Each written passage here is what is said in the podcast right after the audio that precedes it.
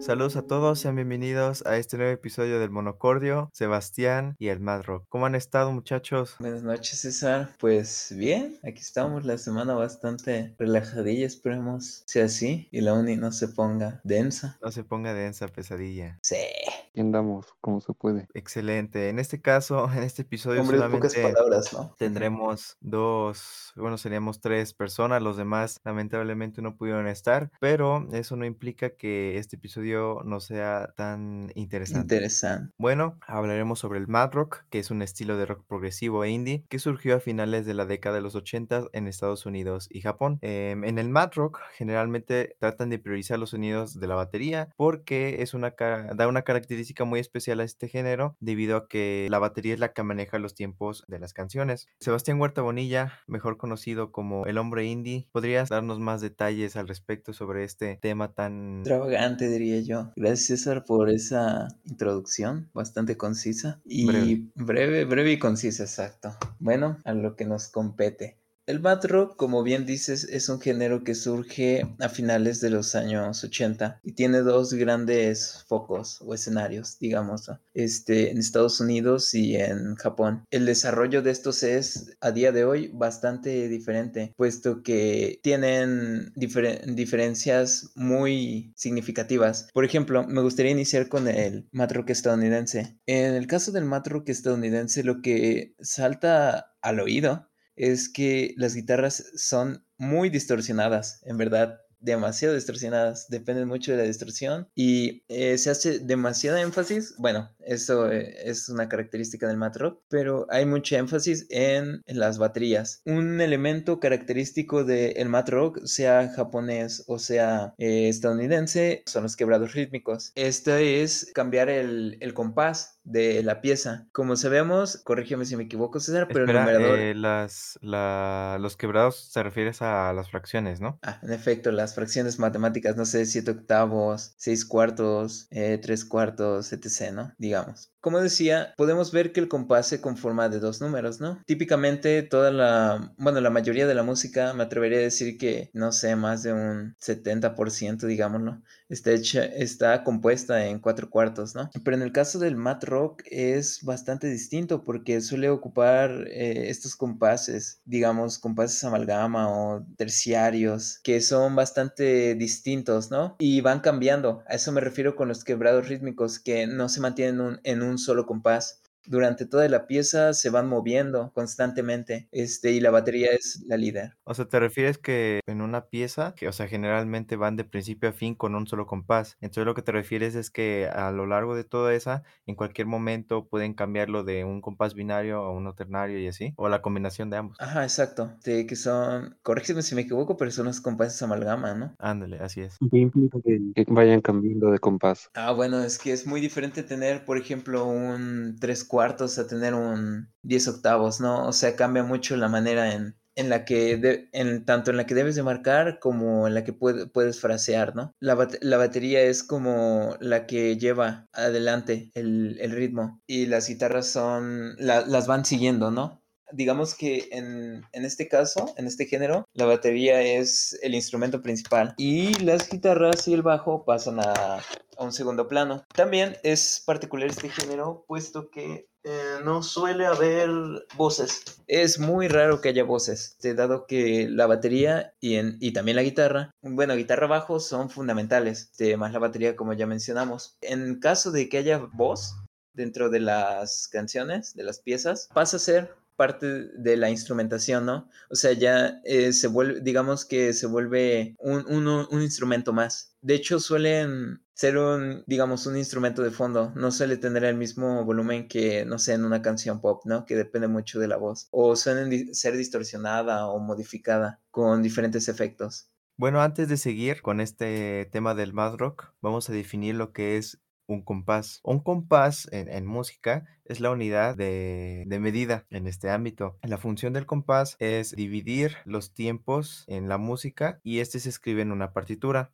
El compás se escribe como si fuera una fracción, dos cuartos, tres cuartos, cuatro cuartos, y este tienen su numerador y denominador. El numerador indica el número de notas que va a haber dentro de cada compás y el denominador va a indicar el tipo de figura musical que va a ser la unidad del compás. Ah, sí, puede ser, digamos, bueno, los más comunes que, que yo he visto es como la negra y la corchea, ¿no? Antes que eso, digamos que para el denominador la regla es 2 a la n, ¿no? Este, si tenemos 2 a la, 2 a la 1, eh, bueno, nos saltamos el 2 a la 0, ¿no? Este, si tenemos 2 a la 1, eh, significa que el denominador valdrá 2 y por ende serán en valores de blancas, ¿no? Existen diversos, diversas figuras musicales, entre ellas redonda, blanca, negra, corchea, semicorchea, fusa y semifusa. Para el denominador pueden ser, bueno, potencias de 2, ¿no? Sería 2 a la 0, 1, 2 a la 1, 2, 2 a la 2, 4, 2 a la 3, 8, 2 a la 4, 16, 2 a la 5, 32 y así, ¿no? Sí, y sí, sí. cada una de esas potencias tiene asociada una figura musical. Para no hacerlo muy complicado, la más común, la más sencilla es la cuarta, ¿no? Que sería Las negras. el, ajá, la negra y sería un cuarto, ¿no? O sea, el valor de la negra es un cuarto, Sí, o sea, sí. uno sobre dos al cuadrado. Sí, sí. Y la redonda, que es como la típicamente la más larga, aunque hay notas más largas, en las partituras más sencillas es la más larga, tiene el valor de cuatro negras. La blanca tiene el valor de dos negras.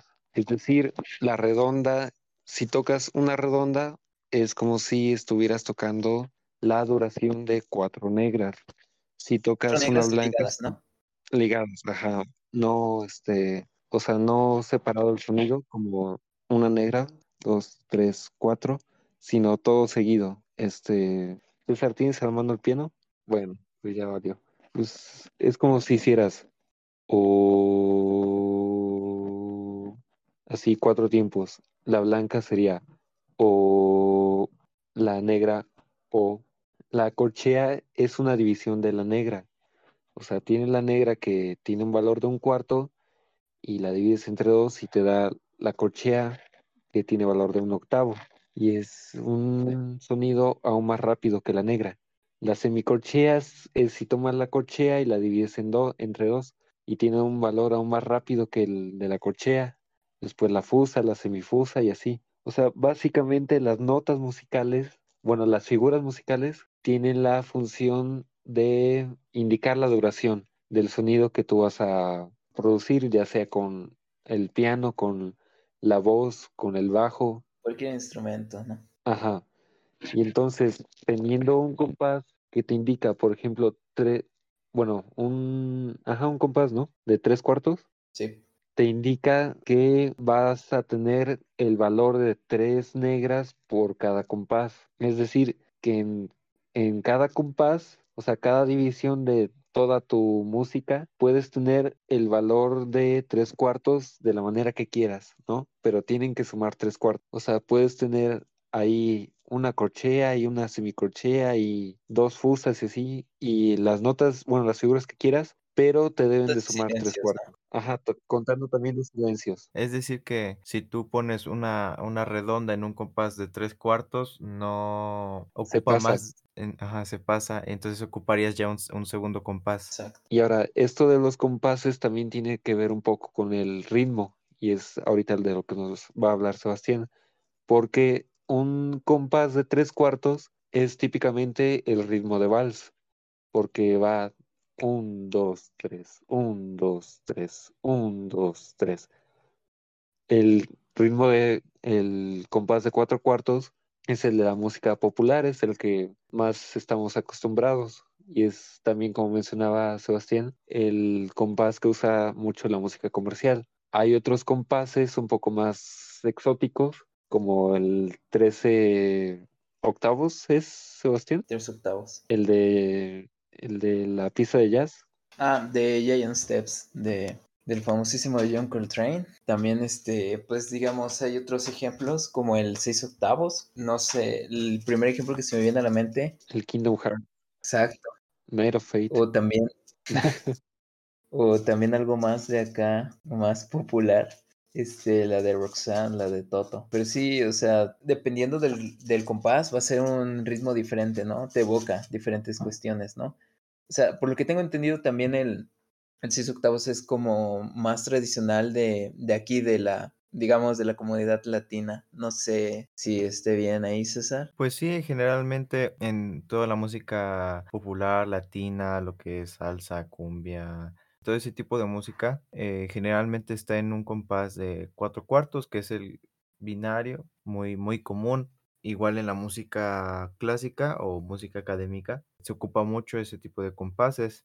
También hay, como dicen, compases más complejos, como siete cuartos, cinco cuartos, que ya dependiendo de lo que el compositor quiera, resaltar tiempos fuertes o débiles, pues va a ser el tipo de compás que va a utilizar. Claro, y en el caso de, del cuatro cuartos, debemos de mencionar que la primera y tercera nota son las notas fuertes de este compás. O sea, cada compás tiene sus dichas notas fuertes y débiles, ¿no?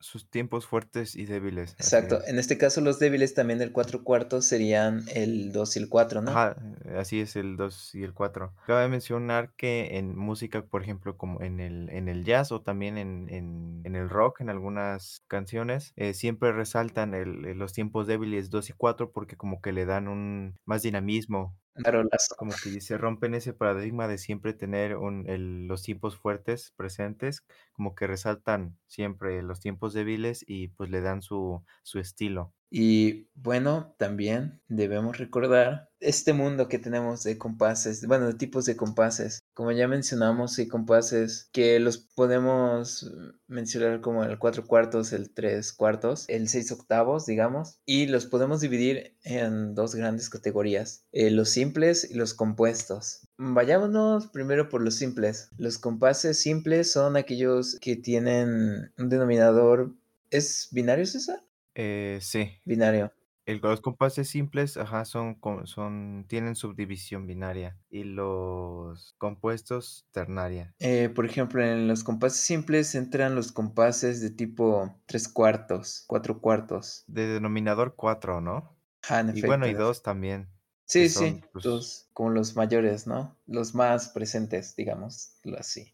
En, lo- en los compuestos tenemos eh, estos de división ternaria, compuestos de división ternaria como el, el 6 octavos. ¿Qué otro, César, es común en la división de octavos? seis octavos, nueve octavos, dos octavos, son los más comunes. Y aparte tenemos otro tipo de compases, son los compases amalgama. Estos son, eh, digamos, como suma de ciertos compases. Son sumas de compases binario- binarios y terciarios.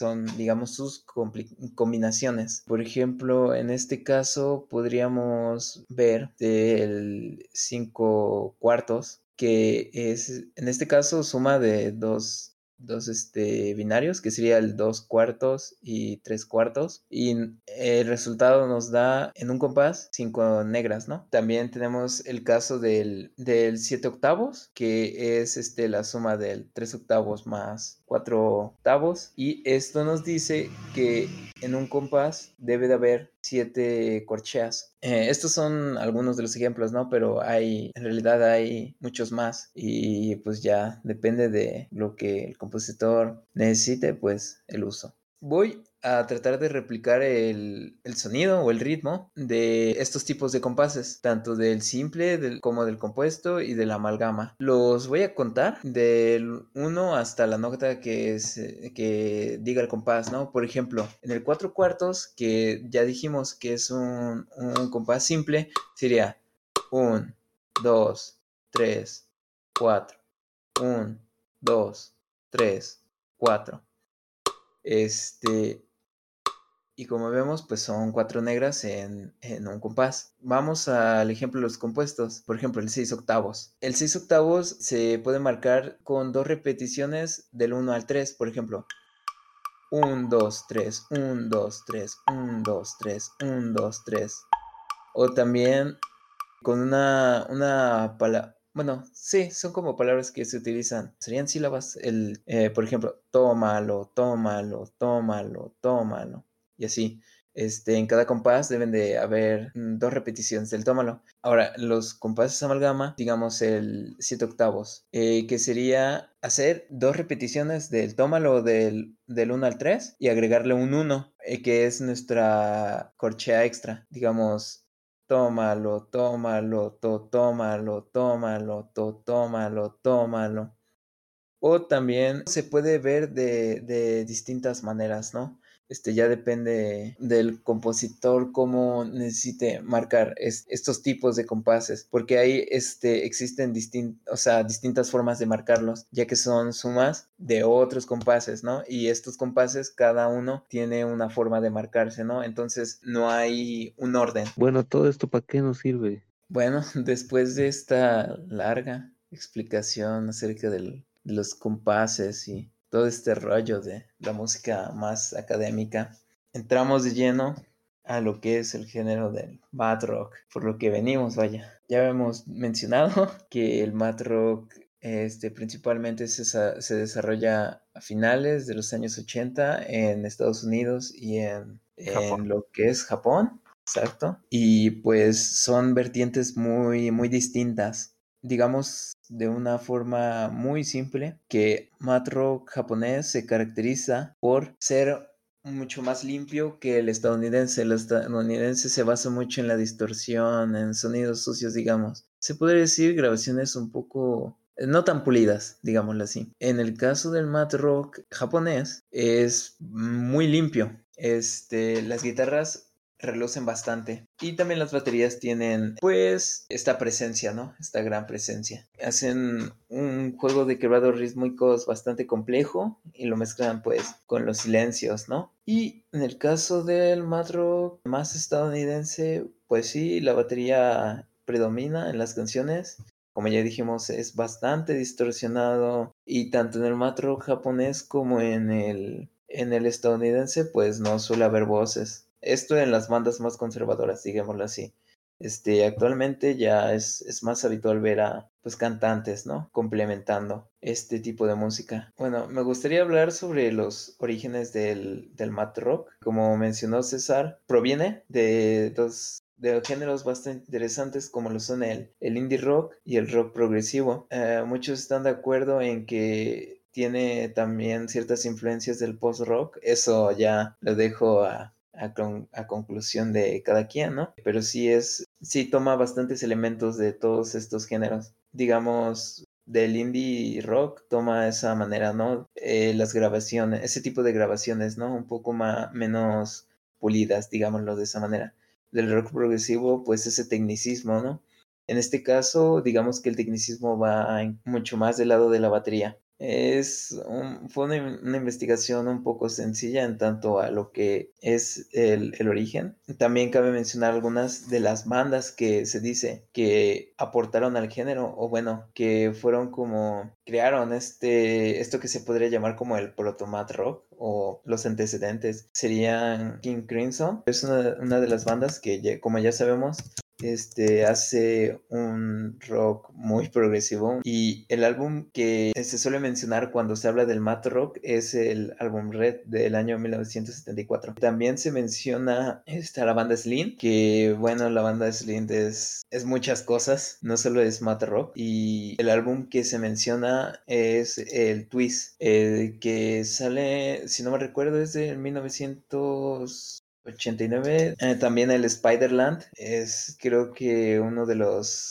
álbumes más reconocidos de la banda y es como uno de los álbumes que logra formular este sonido del mat rock. El Twist es de 1989 y el Spiderland de 1991. Otras de las bandas que se mencionan eh, en tanto al mat rock estadounidense son Don Caballero que vaya, es una de las bandas ahora sí que le dio el sonido al mat rock. Esto es interesante mencionarlo, pero eh, la mayoría de estas bandas que tocan mat rock, las bandas importantes, digámoslo así, sus integrantes no, digámoslo de una manera, de manera que no se les reste mérito, vaya, pero no son estudiados, o sea, son este músicos líricos y es por esto, esta es la forma en la que pueden expresarse, ¿no? Por eso es como un género tan digamos, poco atractivo, puesto que no tiene estos ganchos vocales que suelen haber en canciones pop o contemporáneas, ¿no? Este, comerciales, dirían otros. Yo sí quería solamente hacerte una pregunta. Cuando dices, por ejemplo,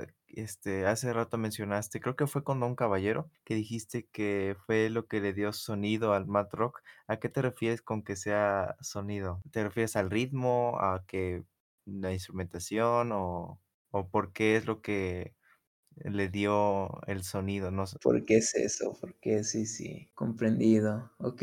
Mm, interesante pregunta. Eh, lo primero que diría es la manera en que frasean este, las guitarras. Porque la verdad es que las guitarras en el Mad Rock son bastante eh, interesantes, ya que no suelen ser como acordes en sí. O sea, no, se no suelen usarse rasgueos de este tipo que pues son mucho más comunes en otros tipos de música, sino que se suele arpegiar, este, suele haber mucha repetición este, de estos arpegios. O sea, puede ser una canción compuesta de, de, varios arpegios, ¿no? Que van cambiando durante toda la canción. Van cambiando también porque, como lo mencionamos, hay diferentes quebrados rítmicos, ¿no? Podríamos estar fraseando en, en un compás de cuatro cuartos y de repente pasar uno de diez octavos, digámoslo de una manera simple, ¿no? Entonces, obviamente, una frase de, de, cuatro octavos no va a ser la misma que una en, digo, una frase en cuatro cuartos no va a ser la misma que una en diez octavos, vaya. En tanto al sonido, ¿no? Digamos de esta manera, eh, la banda de Don Caballero es como las guitarras utilizan estos patrones en las guitarras.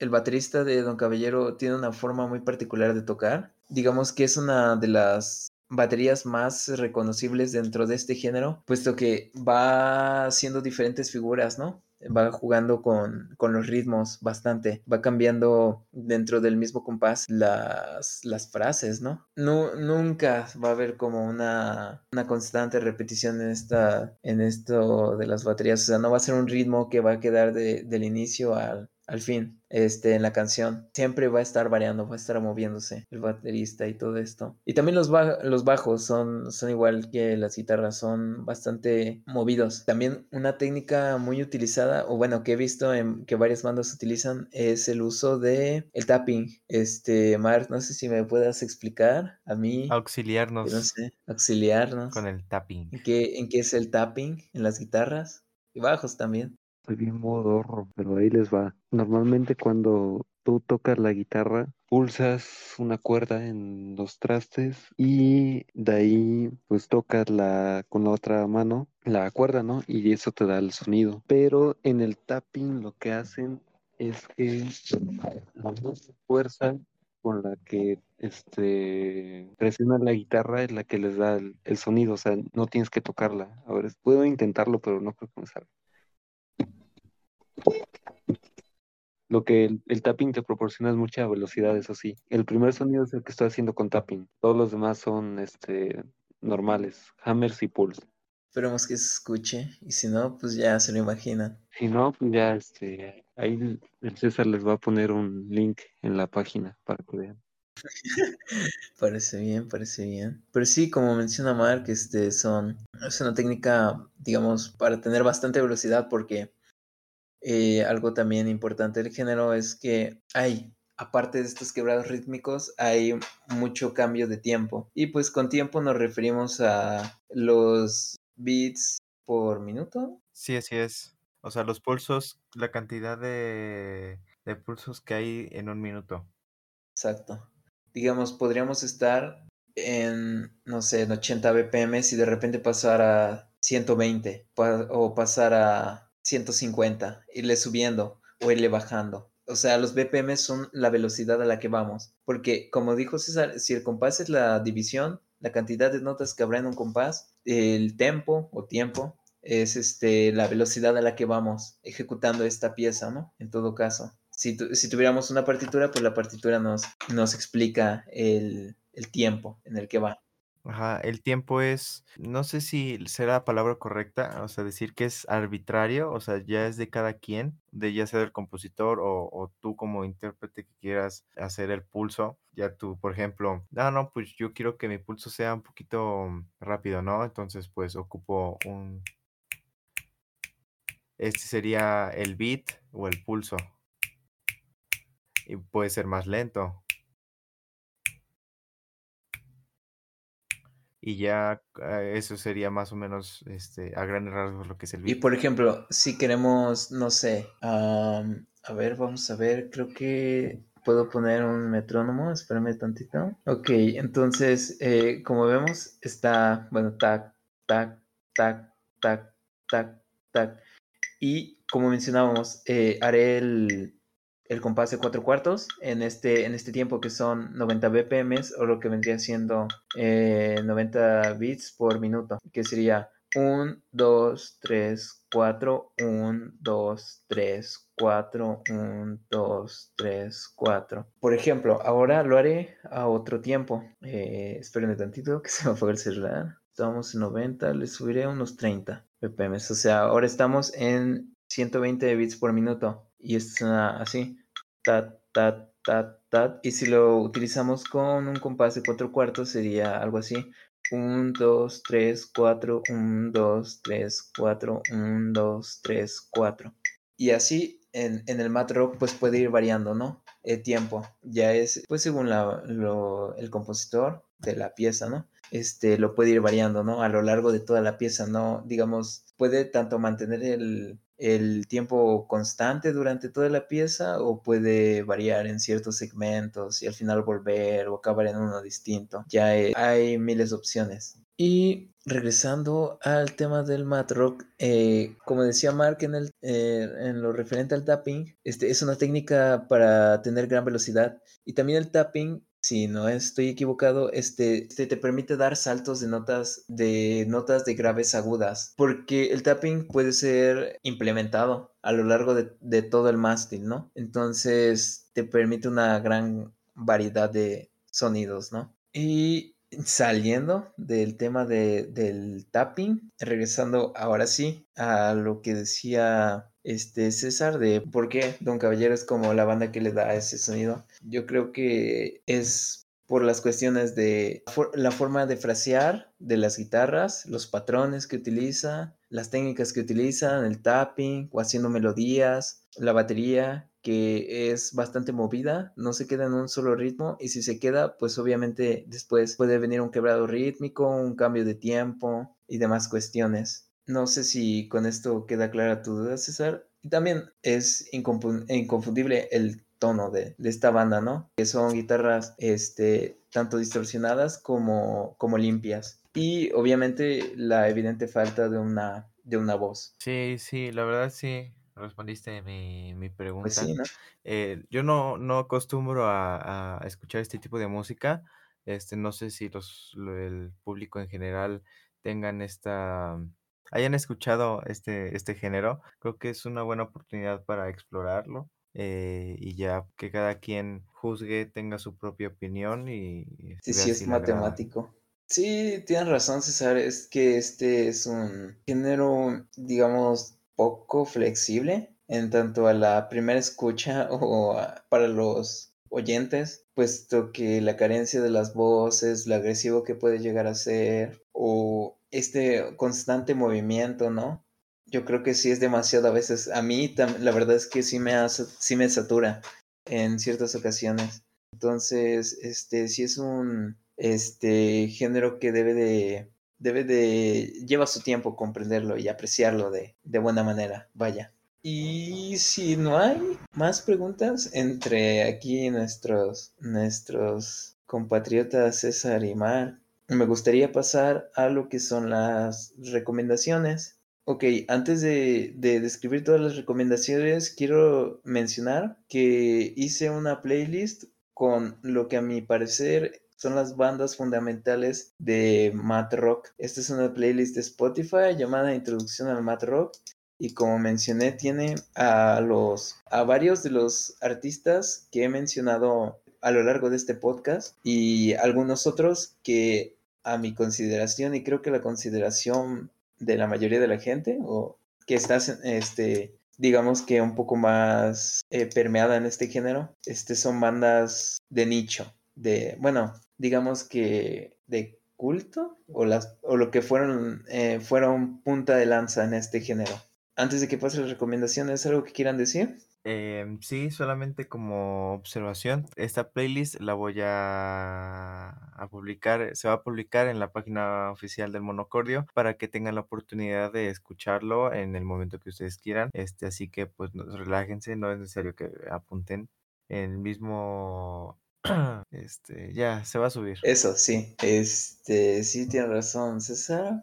Ahí estará la playlist. La verdad, no recuerdo cuántas canciones tiene, pero es más de una hora de puro bailar y cantar con Matt Rock. Vamos a ver un poco de, de las bandas que vienen en esta playlist. Una de las bandas que les recomiendo, para mí personalmente, creo que sería mi banda preferida o ah, mi banda recientemente preferida, sería Piglet que es, digámoslo de una manera humilde, de mi humilde opinión. Este, una de las bandas con un sonido característico dentro de este género, que también como Don Caballero, este, le supo dar ese, ese sabor que tiene el mat rock. Esas guitarras que frasean, esa batería, vaya, que parece metralleta, eh, y la falta de, de las voces. De- en la playlist aparece un, aparece el disco, bueno, es un EP, creo que tiene solo seis canciones, dura menos de media hora, se llama Lavaland, la verdad se los recomiendo bastante, espero que lo puedan escuchar bien y pues que los contagie de esa energía que tiene el mat rock.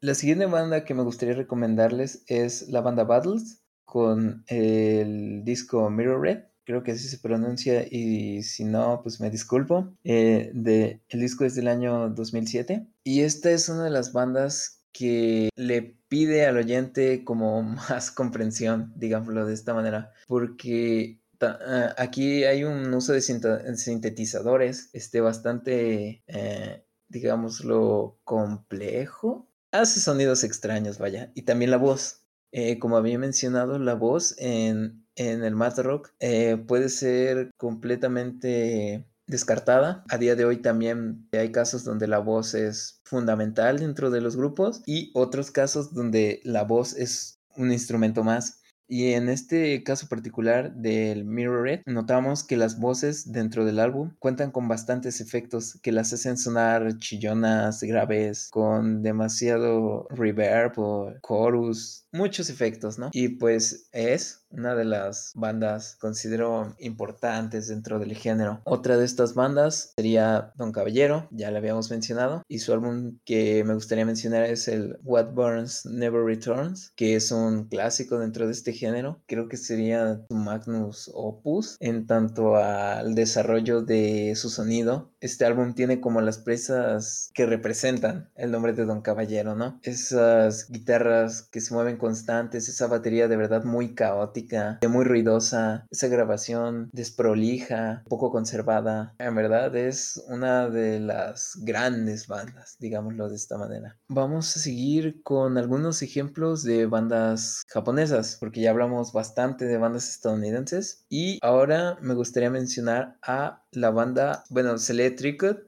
Tricot, pero se dice, si no me equivoco, Circle le dicen por ahí. Digo, y el disco que les traigo el día de hoy sería aquí, el Potash. Vuelvo a decir, si me equivoco en el nombre, una disculpa. El disco es del año 2018, es bastante reciente. Y en este disco está el, lo que menciono de las voces que son muy, digámoslo, la pieza gira en torno a las, a las voces, que en este caso son voces totalmente normales. Este, la vocalista de Tricot es una vocalista bastante buena, se podría decir, con un rango de voz muy potente, muy, muy extenso y una voz muy potente, mejor dicho. Y pues esta canción de Potash, que es también homónima al álbum, este, pues es bastante buena, la verdad. Se los recomiendo la escuchen. Y la otra banda que les traigo a la mesa es la banda Toe, con su álbum For Long Tomorrow, que es del 2009. La verdad es de las portadas que más me gusta de lo que viene siendo el Mad Rock. Bastante misteriosa, digámoslo de una manera. Y aquí lo que puedo decir es que se resaltan las guitarras que son mucho más limpias, que provienen de una esfera mucho más indie, digámoslo de esta manera, pero que ah, tienen mucho fraseo, mucho, muchos patrones rítmicos. También me gustaría remarcar que las baterías en este disco son brutales, son muy pensadas, muy calculadas, porque juegan mucho con los silencios a lo largo del disco. También en este disco hay canciones como eh, Said and So, eh, y no, no me refiero a la de Wizard. Esta canción, aquí eh, se puede notar que hay una voz como la vocalista de Tricot, creo que canta en inglés, que es una voz muy limpia y le acompaña una batería pues bastante, digámoslo, pensada, muy medida, no es tanto de golpe por aquí, golpe por allá. Y unas guitarras pues sí, muy rítmicas, que van jugando con estos ritmos, con estas caídas de tiempo, ¿no? Que hay y los silencios. Y pues esas serían todas mis recomendaciones del mat rock estadounidense y japonés. Pero aparte traigo otras bandas que pertenecen a la escena latinoamericana. Sí, el mat rock no es exclusivo. Japón y de Estados Unidos han existido pues bastantes grupos que la verdad les hacen mucha competencia a estos grandes, estas grandes bandas, ¿no? Que han pasado a la historia. Y me gustaría empezar con una banda, pues, de México. Eh, muchos la conocerán, se llama Austin TV. Y el disco que me gustaría este, recomendarles es Caballeros del Albedrío. La siguiente banda que me gustaría recomendarles es Tortuga Anónima, que es una banda chilena. Este, y el álbum que me gustaría recomendarles es El Imago del 2019. Esta banda tiene los elementos típicos del mat rock, ¿no? La falta de, las voces, las guitarras que frasean, em, la batería que está en constante movimiento, pero le da un toque, digámoslo, de cierta manera em, chileno, si se le puede llamar así. O bueno, eso es lo que yo pensé al, escuchar, ¿no? El disco. Pero este sí comparte bastante de lo que sería el sonido de bandas como Tricot o Toy de este lado más de, del indie. Son guitarras bastante limpias las que ocupan aquí, muy claras. Tienen unas frases pues con mucha velocidad, utilizando el tapping. Y de hecho implementan también en, ciertas canciones, pues, las voces, ¿no? O sea, como una canción, eh, no sé, como las que podemos ver en Potesh de Tricot, ¿no? Es una banda bastante buena, se les recomiendo. Y pues su disco no nos va a decepcionar, la verdad. Es un poco largo, sí, pero creo que tiene todo lo necesario para hacer un buen disco de mat y más siendo de Latinoamérica. Y por último, me gustaría mencionar a otra, otra banda que se llama DJ Perro. El álbum que me gustaría recomendarles de ellos es el Canis Alegro también de, del año 2018. Eh, es un álbum bastante cortito, pero tiene esa energía que caracteriza al, al mat rock, eso, esas guitarras. La batería también es, es, está bien presente, se va muy bien, sabe moverse, ¿no? Durante toda la canción. Digamos que las guitarras tienen un punto donde llegan a la cúspide, ¿no?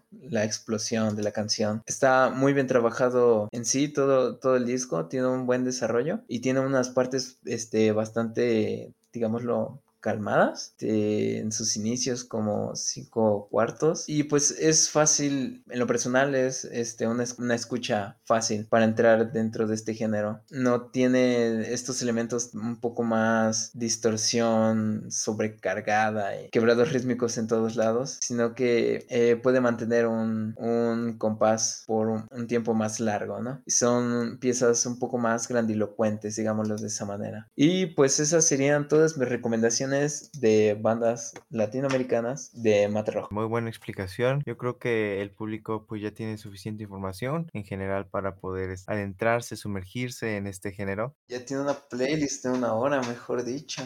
Una playlist que pueden escuchar tranquilamente mientras hacen su aseo en la casa. El quehacer de cocinar. El quehacer, así es. Algo tranquilo, algo, algo bien. Algo, algo, algo fresco. Sí. Muchas gracias a todos por escuchar este tercer episodio. Espero que les haya servido. No olviden seguirnos en Facebook como arroba el mono.cordio. Muchas gracias, Evas, por tomarte el tiempo de, explicar este, este tema. Pues gracias a ti, César, por dejarme explayar. explayarme, exacto.